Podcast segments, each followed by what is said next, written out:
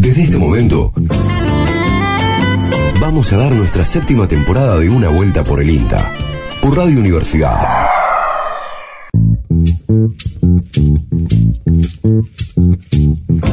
Estimados, estimados, tengan todos ustedes muy buenos días, bienvenidos una vuelta por el INTA. Lucas Viale, ¿cómo anda usted? ¿Qué tal, Néstor Noriega? ¿Cómo le va? ¿Cómo Bien, anda? Bien, bien, bien, todo bien, todo bien. Bueno, Eh, ¿De qué vamos a hablar hoy?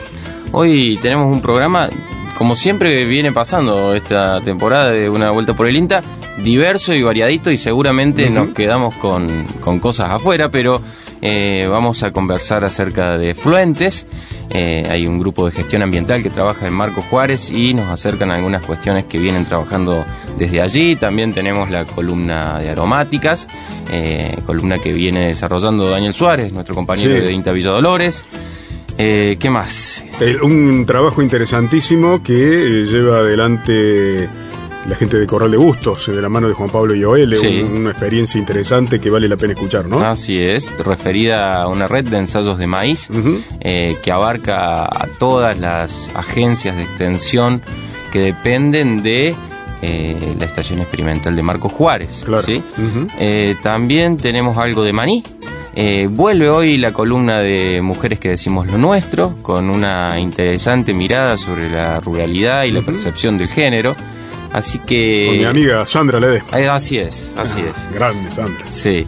Eh, así que tenemos un programa variadito. ¿Cómo anda usted? ¿Cómo lo trata el frío? Bien, bien, todo bien, todo bien. A mí Sí. me gusta un poco el frío. Sí. Este, el calor me cobardo, así que bueno, bienvenido, bienvenido sea. Este, Sí, frío y, distanciamiento social y, y- y este contexto de COVID hace que uno ya, ya si venía un poco encerrado se guarde mucho más. Yo extraño un poquito jugar al fútbol, por ejemplo. ¿Sí? Sí, mucho, mucho, mucho, mucho. Pero bueno, eh, es un tema menor. Repetido, hoy, eh, hoy no está presente el COVID como tema en el programa, viene siéndolo, digamos, Sí. viene estando atravesado, pero recordamos siempre, bueno, ¿no?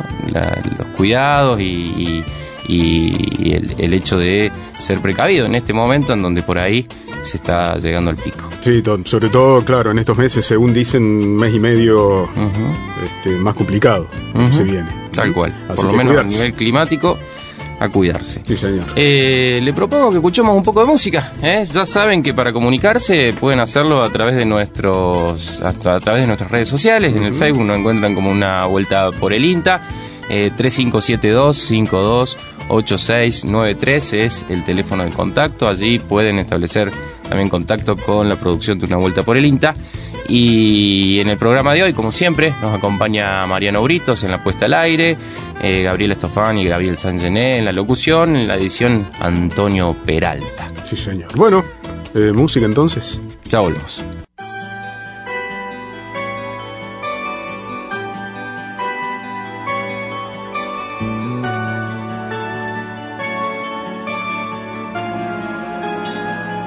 Cuando salió esta canción en la década de los 80 no había una sola radio que no la pasara.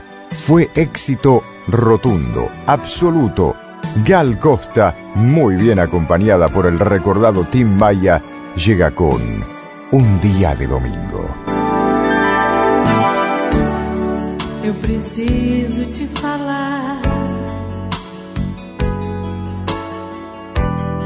Te encontrar de qualquer jeito. Pra sentar e conversar. Depois andar de encontro ao vento. Eu preciso respirar o mesmo ar que te rodeia. E na pele bronzeia. Eu preciso te tocar e outra vez te ver sorrindo e voltar num sonho lindo. Já não dá mais pra viver um sentimento sem sentido. Eu preciso descobrir a emoção de estar contigo. Ver o sol amanhecer e ver a vida acontecer como um dia de domingo.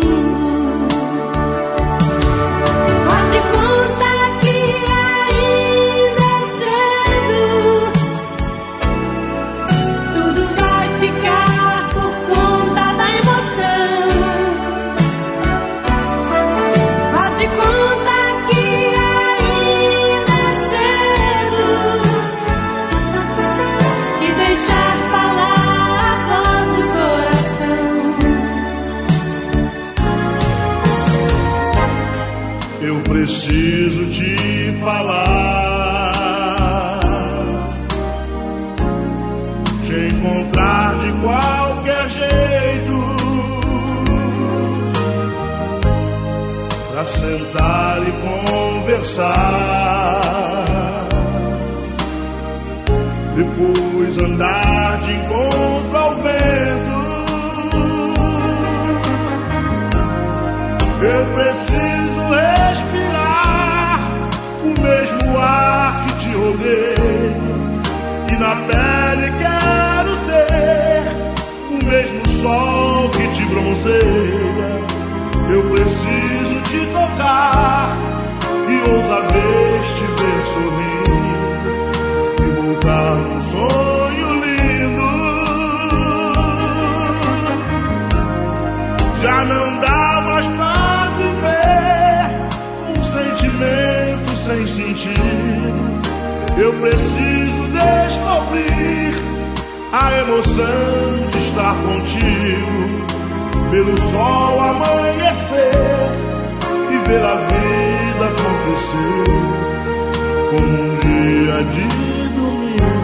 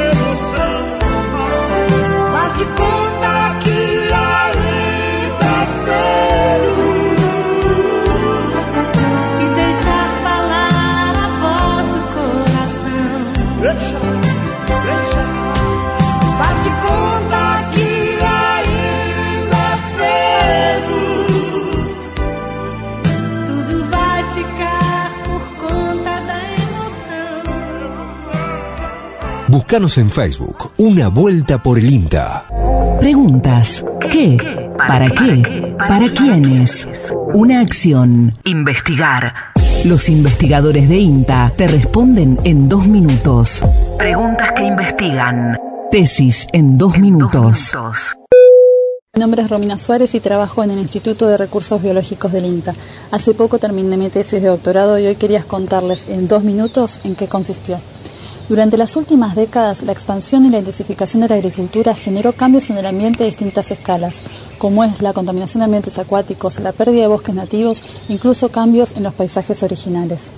Los anuros, es decir, las ranas y los sapos, son organismos sensibles que pueden darnos valiosa información sobre el impacto ambiental de estos cambios. Por eso mi tesis se focalizó en evaluar el efecto de estos cambios sobre la diversidad de anuros en Argentina. Para eso realicé relevamientos de especies en el espinal entrerriano, donde observamos ambientes y paisajes con distinto grado de transformación. Estimé la riqueza y evalué su respuesta en función de variables de composición y configuración del paisaje, también de variables ambientales y concentración de agroquímicos en los hábitats reproductivos. Por otro lado, la contaminación la evalué también a nivel de larvas mediante un ensayo de exposición in situ. Los resultados indican que la diversidad de anuros se ve afectada por la estructura del paisaje, la condición local del hábitat y la contaminación, y también por una interacción entre estos factores. Encontré menor número de especies en ambientes acuáticos con menor cobertura y heterogeneidad de vegetación acuática palustre, y también en paisajes con menor cobertura y conectividad de monte nativo. Por otro lado, la contaminación, en especial de glifosato 2,4-B y nitratos, se relacionó con una disminución de la diversidad de anuros y con efectos sobre el crecimiento, desarrollo y salud de las larvas. Y estos efectos empeoran aún más cuando la cobertura de monte nativo es reducida a nivel de cuencas o en los márgenes. Este trabajo plantea así una estrategia de manejo integrada a múltiples escalas para favorecer la conservación de anuros y sus servicios ecosistémicos y plantea recomendaciones que deberían ser tenidas en cuenta si se quiere lograr una agricultura ambientalmente más sustentable. Preguntas. ¿Qué? ¿Para qué? ¿Para quiénes? Una acción. Investigar. Los investigadores de INTA te responden en dos minutos. Preguntas que investigan.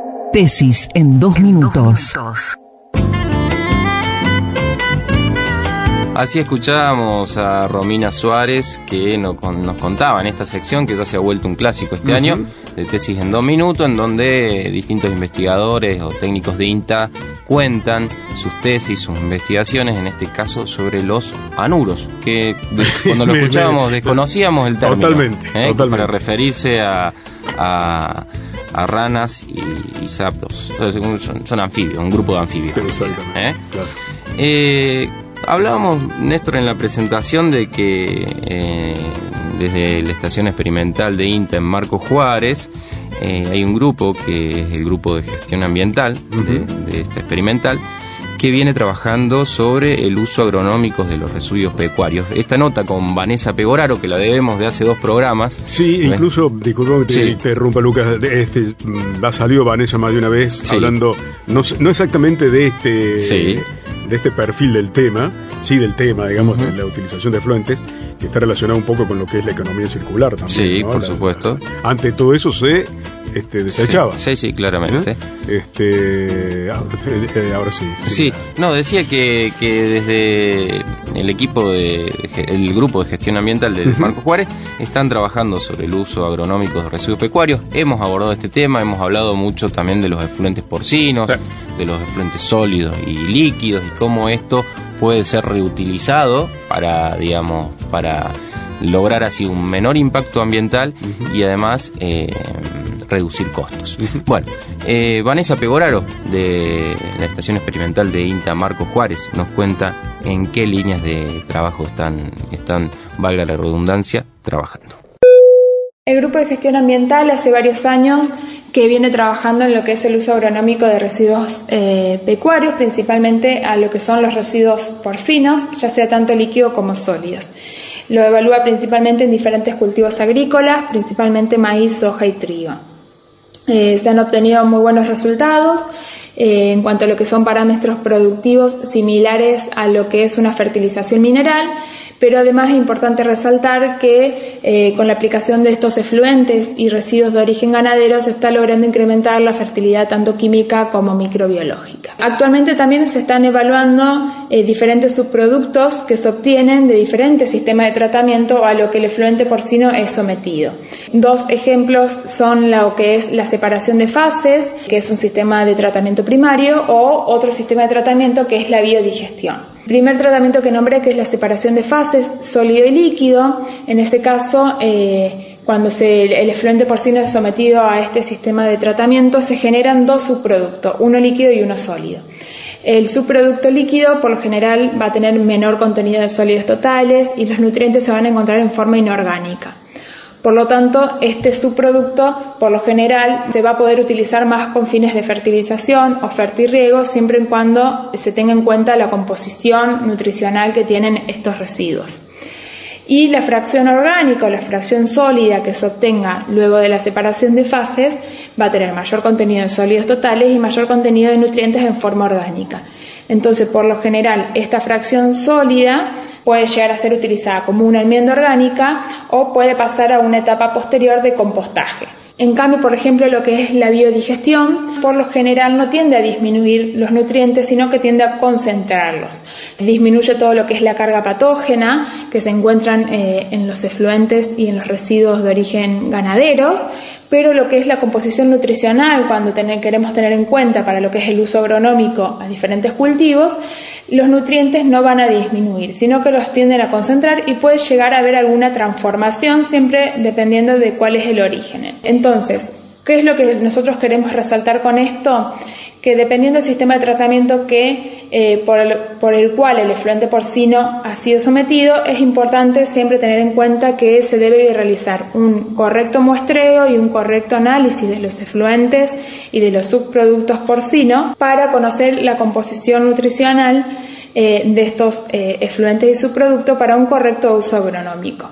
A partir de ello, el productor va a poder determinar la dosis de aplicación en función de los requerimientos de los cultivos y en función de los nutrientes que tenga disponible en el suelo. Un ejemplo que de lo que estamos haciendo a nivel de, de la experimental junto con productores de la región es un ensayo que se está llevando a cabo, que está terminando ya en la localidad de, en la zona rural de la localidad de General Roca, un ensayo donde se está evaluando la fase sólida del el efluente porcino, es decir, un efluente porcino que fue sometido a una separación de fases y esta fase sólida es utilizada eh, previo a un cultivo de maíz, principalmente con el objetivo de eh, probarlo como una enmienda orgánica.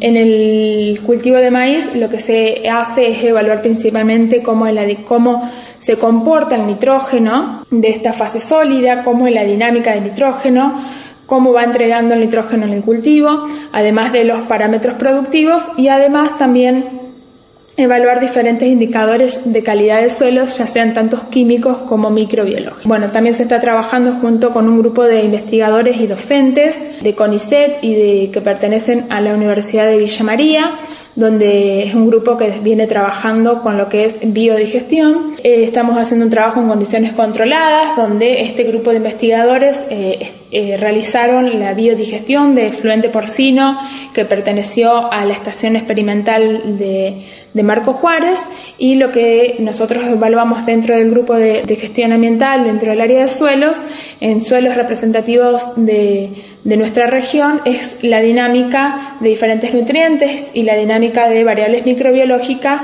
eh, cómo se comporta este digestato comparado con lo que es un efluente crudo y una fertilización mineral en la dinámica de los nutrientes. En el corto plazo, lo que está programado a medir y a, y a probar es no solo la aplicación de, de efluentes de origen porcino, también sobre otros cultivos, como es en el caso de lo que son los cultivos de cobertura. Ahora, junto con la cooperativa eh, La Alborada, va a aplicar compost de cama profunda previo a una vena de cultivo de cobertura donde también se estén aplicando efluentes ya sea de tambo y efluente porcino previo a un centeno de, un centeno como cultivo de cobertura.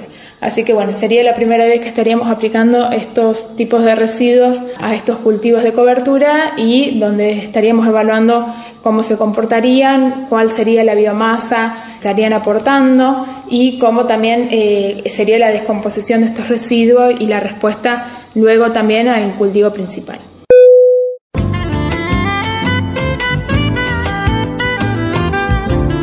Así escuchábamos a Vanessa Pegoraro que contaba acerca del tratamiento de, lo que se está haciendo en relación a, los efluentes en el ámbito de la estación experimental de Inta Marco Juárez y hablaba de los cultivos de cobertura, Vanessa. Mm, si nos entra en este programa vamos a tener eh, una entrevista con Gervasio Piñeiro, docente de la Facultad de Agronomía de la UBA y CONICET, que habla sobre justamente ¿no? el aumento del uso de, los cultivos de cobertura y cómo eh, los servicios ecosistémicos que estos eh, suponen. Eh, Néstor, vamos a escuchar un poco de música. Cuando volvamos, vamos a meternos de lleno con la entrevista central del día de hoy, del programa de hoy, en donde vamos a hablar del maíz. Momento de presentar a los nuestros. Mario Díaz, uno de los eximios guitarristas que contamos en nuestra provincia, junto a la fantástica voz de Valeria Arnal. Juntos, desde el disco Flor Sola, lanzado en 2017, llegan con Ceremonia del Maíz. El maíz vivió en Guayamba y nació junto al rocío. A veces lo sembró un río, otras un viento al voleo.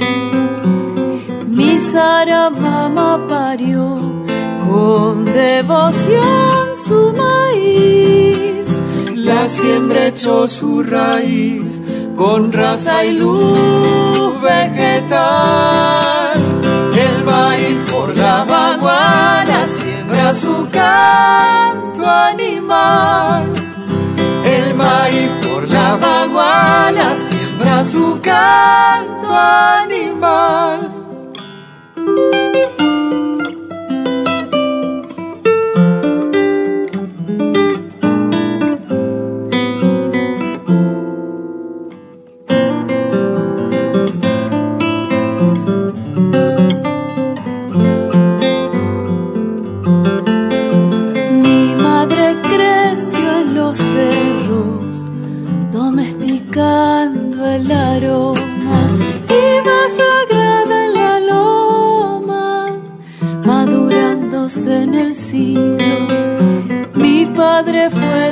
Labrador, iba cereal y linaje.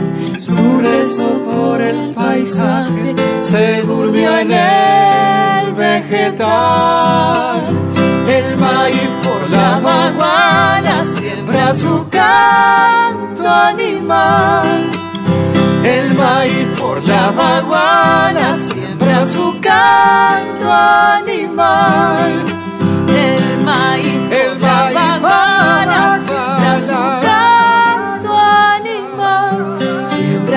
Siembra su canto animal. Siembra su canto.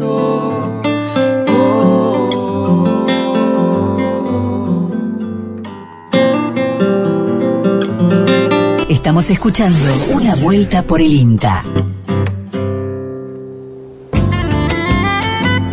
Bien, continuamos en una vuelta por el INTA. Usted sabe que este, a este programa lo escuchan muchos compañeros nuestros, como por ejemplo un compañero que tenemos que a veces jue- juega de columnista, a veces juega de productor, a veces, eh, bueno, nos escucha siempre, hablo de, de Mumi, de Miguel Barreda, que Oh. fue quien, nobleza obliga, ¿no?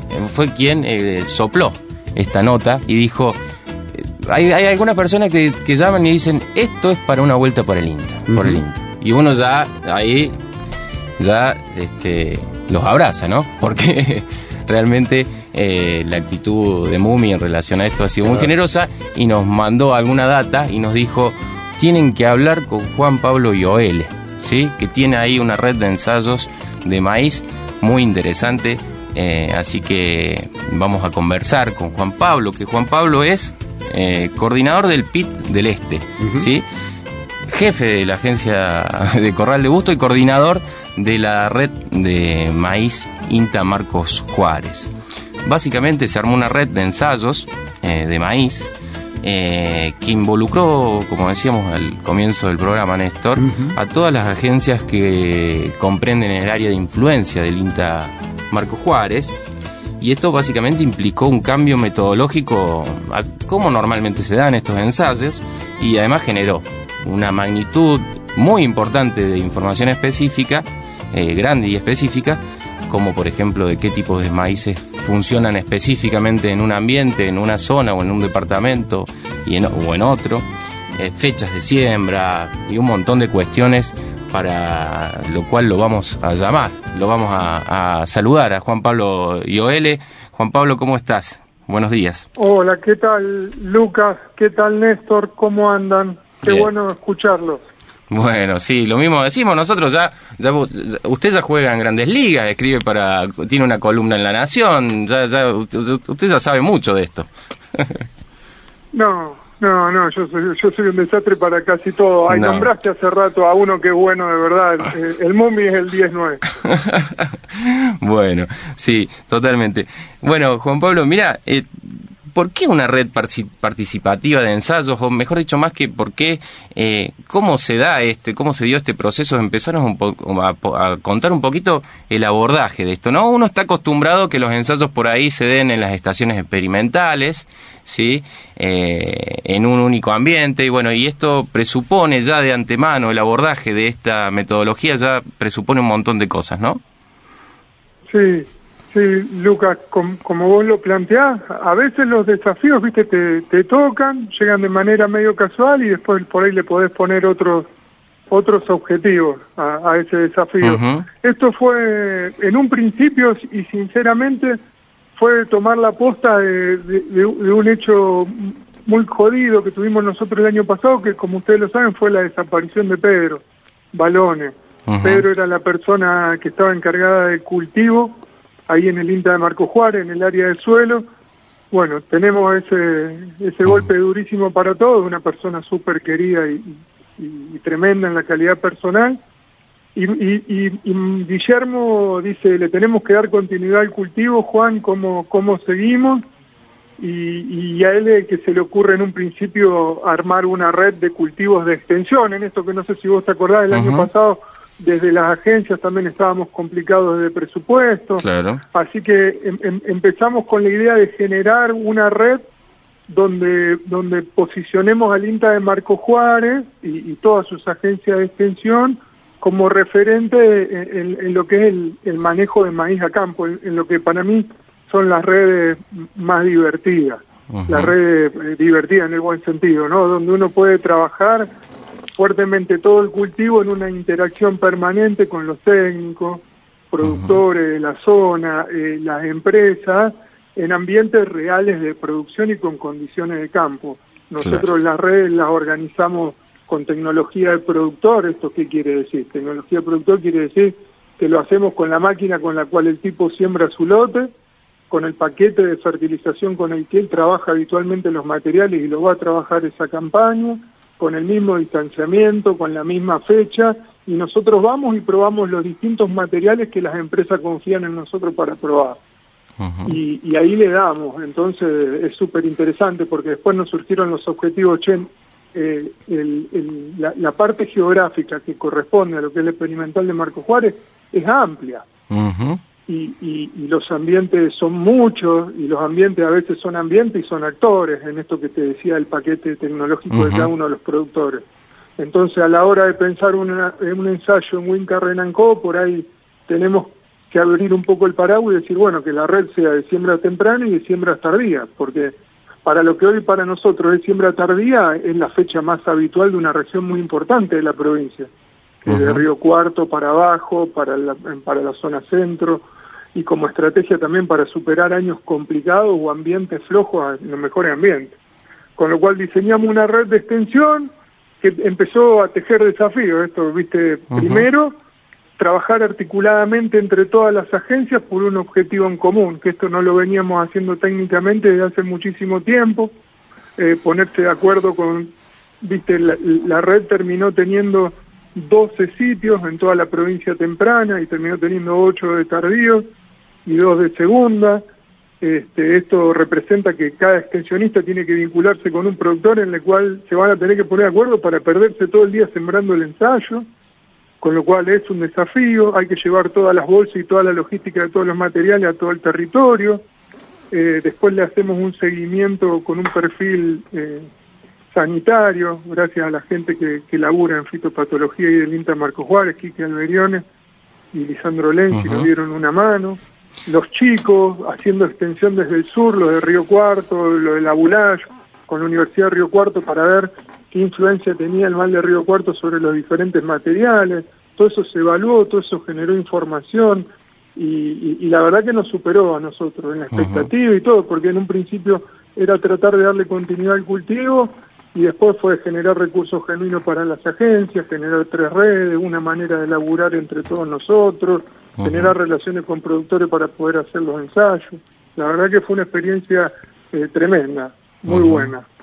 Eh, Juan Pablo, antes de seguir por ahí un poco que nos cuentes un poco más los resultados o qué tipos de maíces han sobre- sobresalido y, y- y cuáles no, eh, te propongo que nos hagas una breve, un, un breve, una, un- en un juego casi como de diccionario, ¿no? ¿Qué es maíz de primera? ¿Qué es maíz, qué es maíz de segunda? Ah, bien. Y, y cuál es la diferencia con el tardío? Y después nos metemos con eso, si te parece. Dale, dale, dale, uno, está muy bueno lo que vos haces, porque uno a veces está acostumbrado a hablar pavadas que no todos tienen que entender y uno no, no las explica bien. El maíz temprano eh, o maíz de primera fecha se le dice al maíz que tradicionalmente en la zona se empieza a sembrar desde fines de agosto hasta fines de octubre, Claro.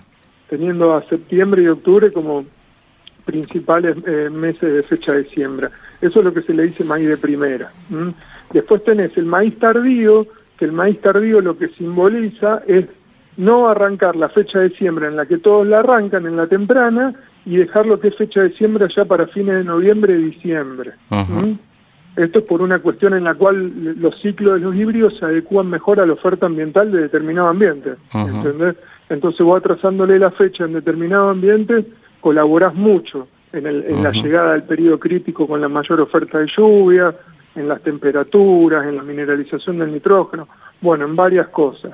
¿Y en qué se te diferencia el maíz tardío del maíz de segunda? Es los dos se siembran en la misma fecha, en el mismo rango de fecha, la única diferencia es que el maíz de segunda, como le indica su nombre, es el segundo cultivo en el año. El maíz de segunda, por ahí lo sembramos el 12 de diciembre, supongamos como ejemplo, al maíz tardío en la misma fecha, lo que diferencia este maíz de segundo es que por ahí se hizo atrás de un trigo o atrás de una arveja o de un garbanzo.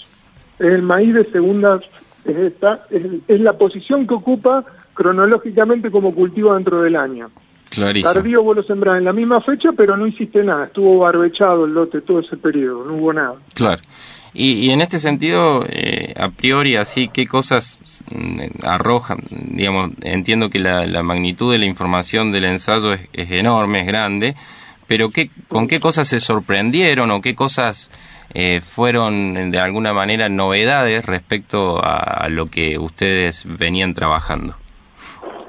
Mm, Sí, Lucas, nosotros eh, lo que le decimos principalmente a toda la gente que está leyendo los resultados de la red es eh, hacer mucho foco en que son los resultados de un año, Claro. de un solo año. ¿Qué quiero decir con esto? Las redes adquieren potencia con la cantidad de sitios, como la tiene esta, pero también siguen adquiriendo potencia en la medida que le vas metiendo años, diferentes años climáticos. Porque vos, por ejemplo, vos tenés un híbrido que por ahí se encuentra con muy buenas condiciones o que lo favorecen más con determinado año climático que a otro. Entonces vos te quedás con una imagen de que ese híbrido lo encasillás y lo pones ahí, pero bueno, es, ese material en la recomendación, por lugar que ocupen en las redes o por comportamiento sanitario, tiene mucho más potencia ese dato cuando le vas metiendo más años climáticos. Claro. Nosotros cómo construimos esa fortaleza, primero metiendo en muchos sitios, porque en todos los lugares de Córdoba no se te encuentran con todos los mismos ambientes. Ahí ya le estás metiendo mucha potencia. Eso fue increíble de ver este año. Ver cómo materiales se comportaban en la Carlota de una manera y en Monteguay totalmente de otra. Un año, un año que por particularidades tuvimos mucho macollaje, porque tuvimos mucho frío, arrancó seco, con mucho nitrógeno por mineralización, hasta en lotes que siempre se encuentran bajos estaban altos, entonces nos encontramos con materiales que macollaron, que nunca los habíamos visto macollar.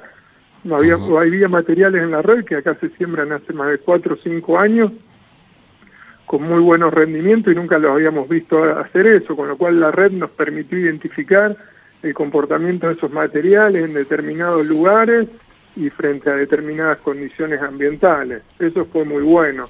Ver también el comportamiento de la prolificidad de los mismos materiales en diferentes ambientes.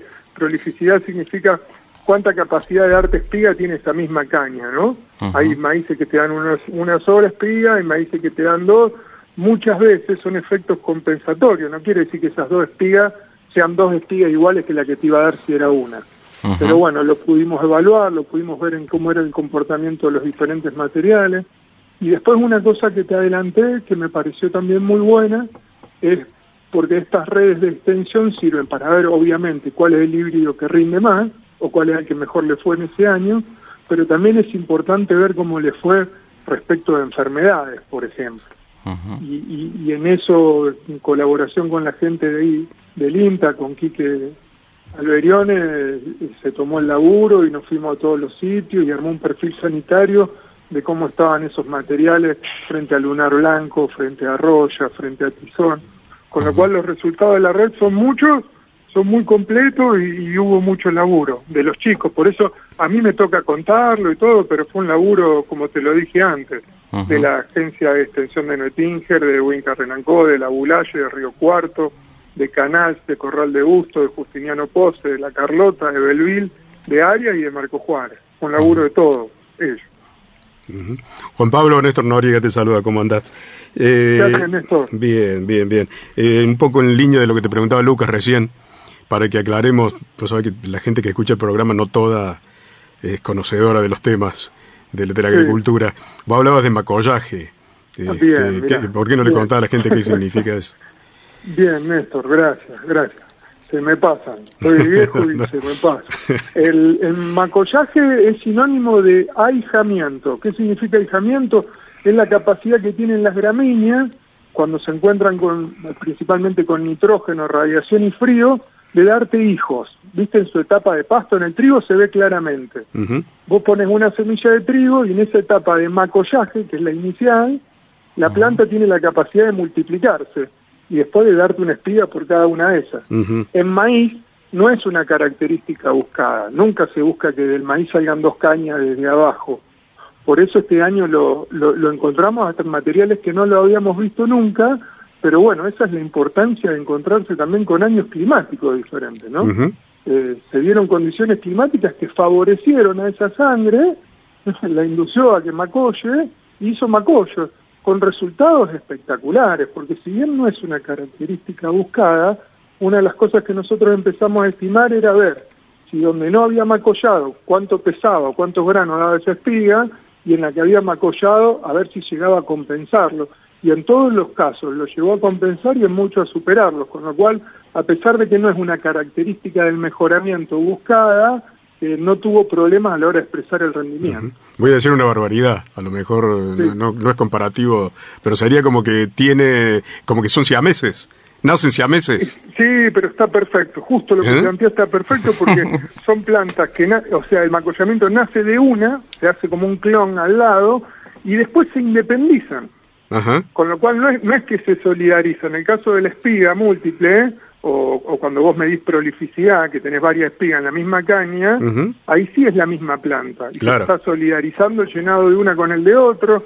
En cambio, en este caso, cuando la planta macolla, después logra una separación de recursos, con lo cual nosotros lo que decíamos, quizá al tuvo mucho problema de ambiente inicial el maíz, pero después tuvimos muy buena lluvia en diciembre y muy buena en febrero, con lo cual esas dos plantas pegadas se volvieron a encontrar con ambiente y quizás por eso pudieron construir esa muy buena espiga que llegó a compensar todo. Ujú.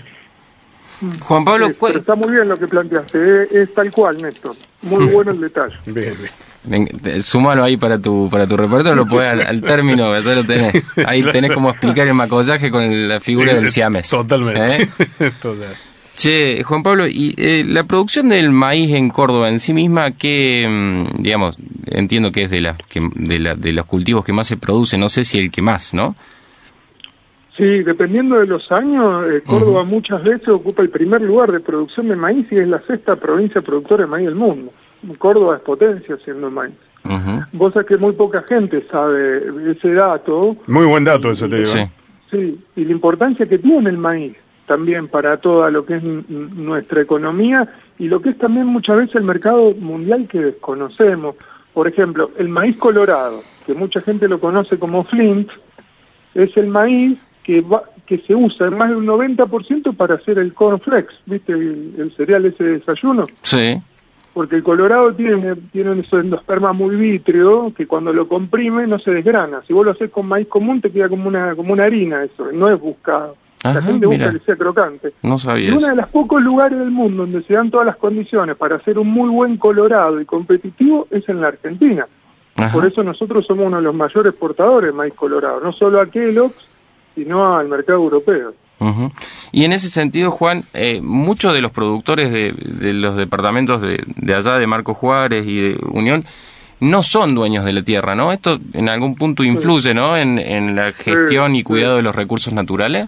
Sí, tal cual, tal cual. Ese es un súper dato porque uno de los problemas más grandes que tiene la agricultura a la hora de emplear política sobre el sector es que los actores son súper diversos a pesar de lo que la gente cree. El 67% aproximadamente del departamento Marco Juárez y Unión se da la agricultura extensiva en manos de arrendatarios.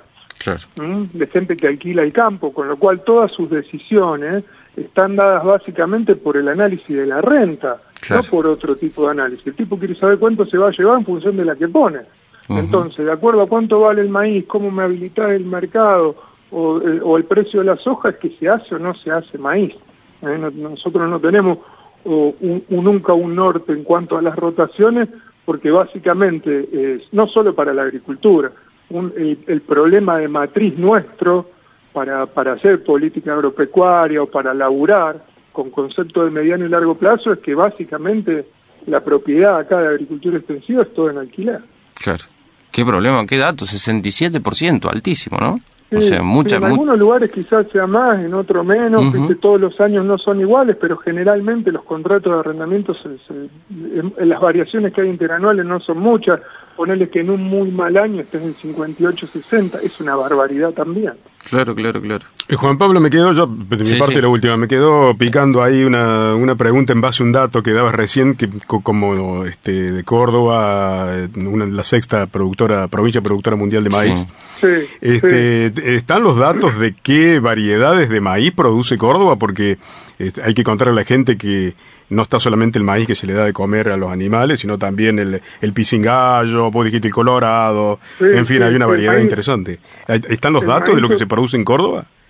Vos sabés que eso no sé, porque lo que laburan muy bien los datos de, básicamente en los cuales nosotros nos basamos es la, la Bolsa de Cereales de Córdoba. Y ellos trabajan en el análisis de los principales commodities. Y vos cuando hablas de Colorado, por ejemplo, o hablas de Pisingallo, estás hablando de speciality. Claro. Los speciality, ¿qué significan? Que justamente que no dejan de ser commodities. No Claro. tenés una pizarra Chicago que cotice el Colorado. Claro. Entonces se hace todo con contratos cerrados, con empresas privadas o convenios anteriores en los cuales vos ya cerrás un plus del precio, generalmente sobre el precio del maíz común. ¿Qué te quiero decir con esto? Porque si yo te hago Colorado, pero me lo vas a pagar 8 dólares más que lo que cotiza el maíz Chicago de tal fecha. ¿Se Claro. entiende? Ujú. todo ese tipo de operatorio y negocio, yo no sé si hay alguien que recopile la información a nivel provincial. Igualmente acá se hace mucho pisingallo y se hace mucho colorado, las dos cosas. Ah, mira. Porque como, el- como la provincia ofrece muchos matices, o sea, la, importancia de esta red es justamente eso, que cubre los diferentes eh, ambientes que tenés. Vos en la provincia tenés los mejores ambientes del país, que son los del sudeste, Marco Juárez, Corral de Busto, Monteguay, que son eh, suelos tremendos, que no tienen mucha historia agrícola, que salieron de la ganadería y entraron en, en- en directa rápido, tienen napa, viste, son suelos tremendos, que ahí te conviene hacer maíces comunes de muchísimo potencial, ¿m? porque son Claro. ambientes que rinden 14.000 kilos, 15.000 kilos por hectárea. Ahora, vos cuando te vas a ambientes más limitantes en la cantidad de kilos que podés sacar, tenés que buscar de qué manera te diferenciás. Y Claro. ahí es donde estos negocios entran justo. Vos en ambientes de 70, 80 quintales, está muy bueno hacer colorado y pisingallo. Claro. Porque es la potencialidad de esos materiales, llevan menos insumos, porque ajustás el paquete tecnológico para un menor rendimiento y encima tenés un plus de precio. Y Córdoba lo labura bastante bien a eso, en pisingallo principalmente. Mira vos. Bueno, Juan Pablo, como siempre, muchísimas gracias. Este, estuvo realmente entretenida. Sacamos Sí, un par de títulos interesantes Totalmente, acá, ¿eh? totalmente. La de los Nos siameses, ¿eh? Nos fuimos de la red, nos fuimos de la red al, al pororó. Pero bueno, claro. o, al, pu- o al pururú. Al Acá pururú. se dice pururú. Qué bien, Totalmente. qué bien, qué bien. Bueno. Che, Juan Pablo, muchísimas gracias. Bueno, seguramente más adelante nos volveremos a encontrar en este espacio, así que desde ya eh, agradecido como siempre, che. Bueno, bueno, gracias Negro, gracias Néstor y gracias Lucas por tenerme en cuenta. Le mando un abrazo a los dos y sale buenísimo el programa. Bueno, Chao, Juan Pablo. chao, chao. Nos vemos. Así escuchábamos, Néstor, a Juan Pablo Videle, coordinador del PIT del Este de INTA, jefe de corral de la agencia de Corral de Bustos y también coordinador de la red de maíz INTA Marcos Juárez. Interesante, ¿eh? Bloquecito de, de maíz. Sí, señor, antes de, de Sí. terminar el, el bloque, déjeme mandarle un saludo a, Mande, mande, mande. a, a mi amigo Barrera. Este, Sí. Hace un montonazo que no hablo con él. Este conductor de el De la colmena. De la colmena del gallinero, Sábados, ¿eh? Claro. sábados por la mañana, no sé si de 9 a 12, va el- de 8 o de no 9 sé a 12. exactamente el horario, pero eh, en Radio Central Ferroviaria. Les recomendamos Sí, a todos, a los oyentes de, de Una Vuelta por el INTA, que se descarguen la app de la Central Ferroviaria y escuchen algún sábado por la mañana el programa de Movie porque realmente es, es buenísimo. sí, señor. Bueno, ¿Escuchamos un poco de música? bueno, Ya seguimos con más de Una Vuelta por el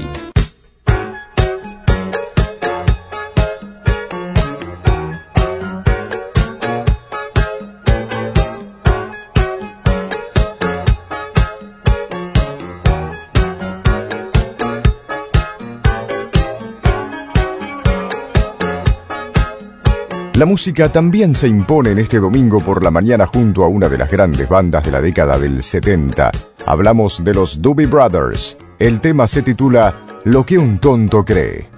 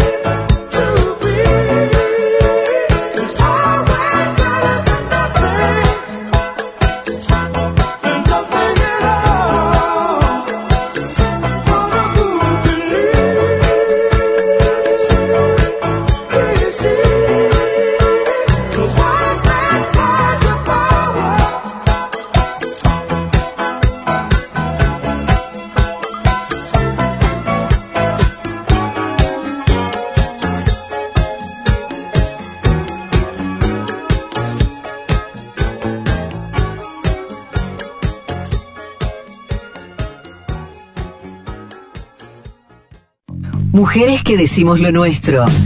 El espacio del INTA para conocer los aportes, las miradas y los desafíos de ellas en la nueva ruralidad.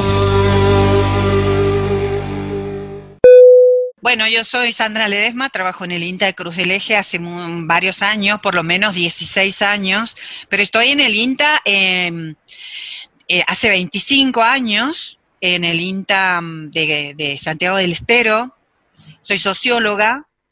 Primero soy mujer, me interpela, digamos, este, la cuestión de género, porque como mujer y como trabajadora profesional en la, en la institución. Entonces, desde ahí me interpelaba esto, ¿no? La división, primero los roles estereotipados, eh, la división sexual del trabajo, porque sos mujer no puedes hacer tal cosa, porque sos mujer, eh, digamos, eh, tienes que hacer lo otro, porque sos mujer eh, no puedes levantar la voz, ¿no?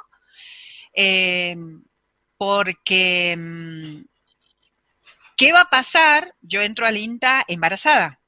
¿Qué va a pasar cuando tenga que parir? Porque se contrata mujeres. Esto, digamos, primero me interpeló como trabajadora y como, como mujer y como, tra- y como trabajadora. La mujer rural, primero, es una, es un, yo le diría sujeta, ¿no? O actora social para no decir sujeto o actor clave, este, algunos discutirán, obviamente, ¿no? La manera, digamos, de, de expresar, pero me parece que es, este, tiene un rol clave en el sistema agroalimentario argentino. Eh, no solamente desde la posición de histórica que se la puso como reproductora, digamos, de mm, la, la vida rural, sino también como productora y también como eh, agente sociocomunitario en su lugar. El tema es que hay algunas cuestiones que de mm, discriminación, pero también de, de, mm, de no reconocimiento que se han ido naturalizando, que se han ido naturalizando, entonces, por ejemplo, a la mujer le corresponde cuestiones como, digamos, bueno, en el, en el campo traer el agua, mm, atender los animales como más pequeños, cuidar a los chicos o, llevar a la, o llevarlos a, la- a las escuelas, eh, al hombre en general le corresponde eh, trabajar en, eh, en el campo, tener una relación con, la, con los recursos, si se quiere, más productivamente y más desde la lógica más capitalista. Esa relación siempre ha estado vinculada a una división sexual del trabajo, ¿no? Me parece que a eso hay que ponerlo en discusión. Me parece que hay que ponerlo en discusión. Eso desde, digamos, el rol de la mujer rural, pero también están las otras diversidades. Nosotros co- conocemos, eh, Silvina, que, que en el interior, digamos, de, de, en el ámbito rural y periurbano, es muy difícil también que mm, una persona que se autopercibe como otra, digamos, como, como otro, eh, a veces no, no lo puede, no lo puede plantear, ¿no? En ese, en ese, en ese ámbito. Bueno, nos pasa en el INTA también. En el INTA somos varones o mujeres. No hay otro, claramente otro rol, este, oportunidad de otro rol autopercibido, ¿no? Siendo que tenemos leyes que nos, este, nos permiten, digamos, eso. Bueno, eso también hay que, hay que trabajar, ¿no? Hay que trabajar y hay que cuestionar estas, como estas relaciones eh, que parecen, que están naturalizadas desde la infancia misma nuestra, la tenemos, digamos, que cuestionar porque, porque me parece que es una manera también de reconocer, porque es un derecho, porque es un derecho humano, digamos, que cada uno se reconozca y se autoperciba y por eso, de- por esa autopercepción, también tenga derechos a trabajar en el lugar que quiera trabajar, estudiar lo que quiera trabajar y ser lo que quiera ser. Esa es mi visión, digamos, ¿no? De las nuevas ruralidades. Tiene, digamos, por definición, inclusive desde la, desde el PEI, que es nuestra constitución, si se quiere, eh, donde el abordaje que nosotros tenemos es el abordaje desde la complejidad, desde, digamos, el análisis multidimensional, esa diversidad hay que ponerla a jugar también entre los actores que están en ese lugar, porque no todo es homogéneo, no es así la vida, no es así ningún territorio, y cuando nosotros empecemos, digamos, a reconocer esas diversidades, también vamos a empezar a eh, saber que necesitamos mejorar nuestras prácticas de intervención, porque nada es lineal. Mujeres que decimos lo nuestro. El espacio del INTA para conocer los aportes, las miradas y los desafíos de ellas en la nueva ruralidad.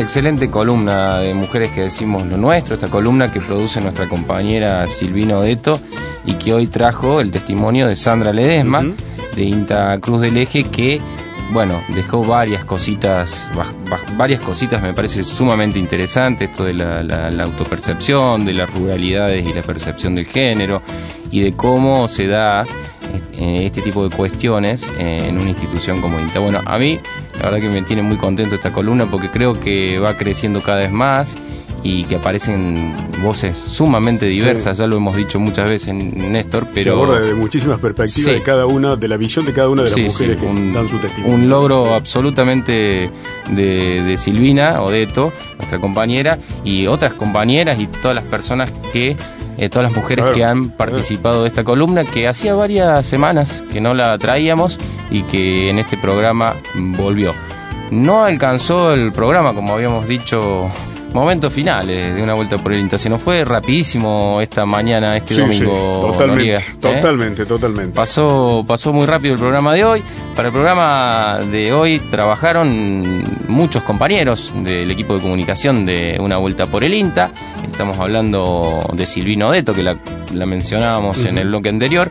También Andrés del Pino, también Jorge Alegre, Fabricio Taparelo, Mauro Bianco. eh, bueno, y ni que hablar. Al que tengo a mi lado acá, Néstor Noriega. No, no tanto, y, no, no, no trabajé tanto. no trabajaste tanto. Y este, Lucas Viale, quien les habla. Por el lado de los SRT, Antonio Peralta en la edición, eh, Gabriel Estofán, Gabriel Salcené en la, locu- en la locución y nuestro. El que tiene la llave de este programa, el señor, señor. Mariano Britos, que es el que tiene más antigüedad que todos. El otro, el otro día. Tiene más programas junto, junto que con todos. Barré el otro día. El otro día. ¿eh? Bueno, eh, muchísimas gracias por estar ahí. Eh, nos reencontramos, Néstor. Sí, señor, la próxima semana. La próxima semana. Hasta aquí, una vuelta por el INTA. Por universidad, tu propia voz.